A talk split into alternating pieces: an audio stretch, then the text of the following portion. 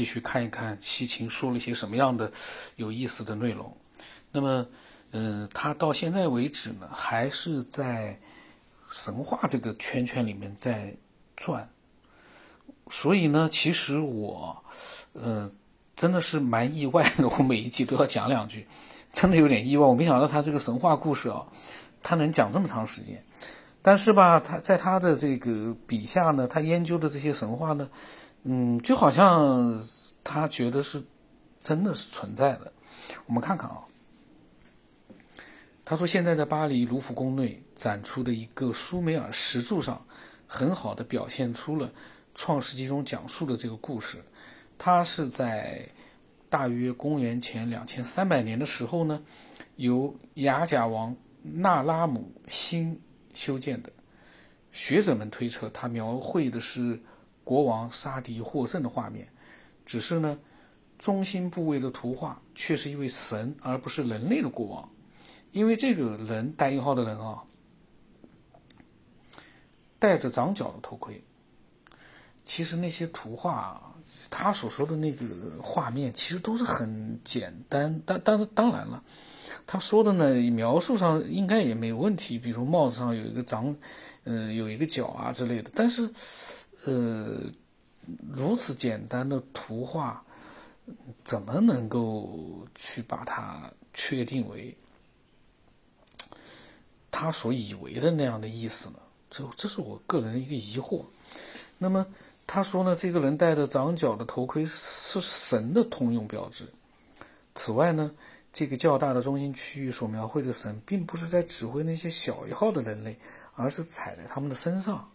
这些人类呢，是有秩序的前行，但不像是被征召进行军事行动，而像是迈向一个受人崇拜的。圆柱形的物体，这个这个连那位神的注意也被他吸引。这位神拿着弓和矛，看上去似乎对他带有敌意，而不是崇敬。很有意思。这个怎么说呀？这个西秦的，嗯。通过壁画呀、文字这些呢，我觉得也是可行的。我们再看看啊，他说图画上的圆锥物体看上去是指向三个天体的。如果它的大小、形状等可以证明它是一个 SHEM，那么这幅画就描绘了一个生气并全副武装的神之踏过人群前往这个 SHE SHEM。无论是美索不达米亚文献还是圣经。都很明白地指出，这些神飞行器是神的，不是人的。然后呢，他说，圣经和美索不达米亚文献都声称呢，人类只可以在神的允许之下升到天国，而由此呢，又出现了更多的诸如升天，甚至于宇宙飞行的故事。然后他就说了，旧约当中记录了几个凡人升天的事迹。第一个呢，是伊诺克。他是大洪水之前的一位族长，是主的朋友，并且与主骑行。他是自亚当以下的第七个族长，也就是，呃，诺亚这位大洪水里面的英雄的曾祖父，是诺亚的曾祖父，亚当以下的第七个族长伊诺克。我有一个，也又有一个好奇的地方，就是他们这个，嗯。每一代是谁？他能弄得这么清楚吗？从他们的记载里面，如果说记载的这么详细的话呢，那也确实是很有意思。那么他说，《创世纪》的第五十章列出了所有这些族长的啊，这就我的想法。他回他立刻就记描述了啊，所有族长的关系和族谱，《创世纪》这不就是这又是回到了。这个圣经这样的一个嗯教派的著作里头了吗，嗯，然后呢说也列举了他们是何时去世的，除了伊诺克，他打了个引号，就引用了可能里面的一句话说他离开了，是主带走了他，用暗示的手法说明他进入了天国，避开了地球上凡人的生老病死。第二个升天的凡人是先知以利亚。他在一阵旋风当中升入了天国。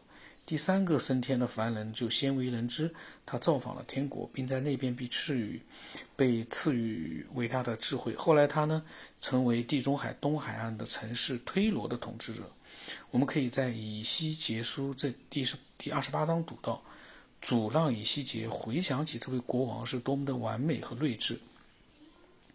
他是被神允许和其他天神一同造访天国的人。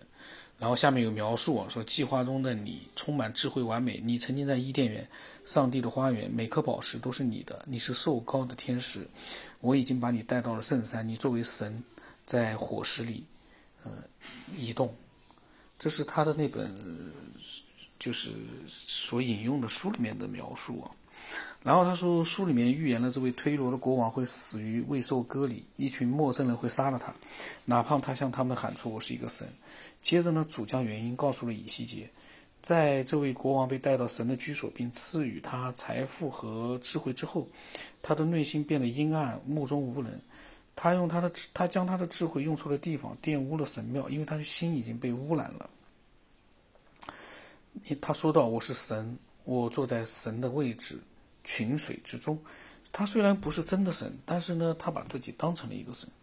这里面。”嗯，这是他第三个升天的凡人啊。他说，苏美尔文献也有类似的描述。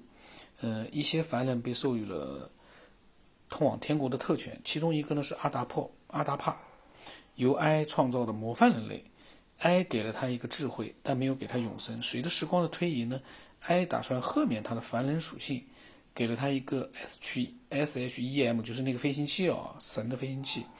通往阿努在天国的居所，吃那边的生命面包，喝那里的生命之水。当阿达帕到达了阿努的天国居所，阿努想要知道是谁向阿达帕提供的 SHEM。然后在圣经和美索不达米亚文献当中呢，关于凡人升天的事情啊。嗯，他说，西秦说他们发现了几个很重要的线索，就像是推罗的国王阿达帕也是用一个相当完美的模子塑的塑造出来的。他们都必须要乘坐 SHEM，他的意思解释一下说火石，才能到达天上的伊甸园。其中一些上去了，然后又回到了地球。其他的一些像是大洪水时期的美索不达米亚英雄，至今能享受的天伦之乐。这里面他说的一个词啊，至今啊。他的意思是，他在七行心中难道说，他所说的这个大洪水时期的美索不达米亚英雄，到现在还在活着吗？他说，这位美索不达米亚的诺亚，打引号的诺亚啊，留给了苏美尔王吉尔加美什生命之树的秘密。然后他说：“凡人对于生命之树的无意义的寻找，是苏美尔文明留给人类文化的最长、最重要的史诗巨作。现代学者称其为吉尔加美什史诗。它讲述了这位由人类父亲和神母亲所生的乌鲁克统治者的故事。他讲述了这位。”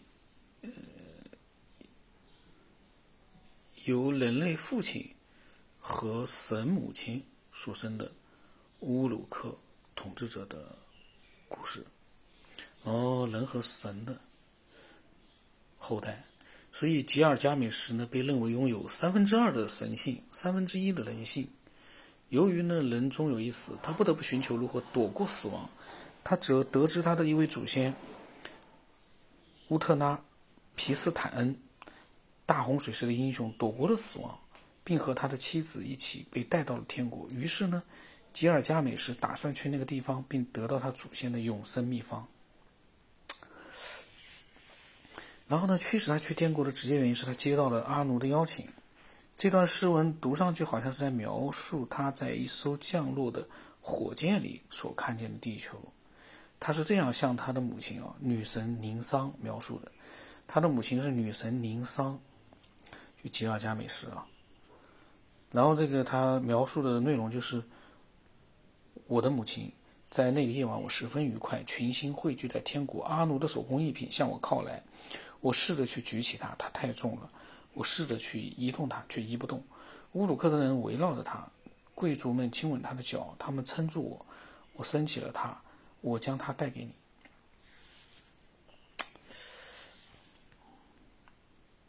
那么，吉尔加美什的母亲呢？对这个现象的解释，如今已经残缺不全了，所以不清楚。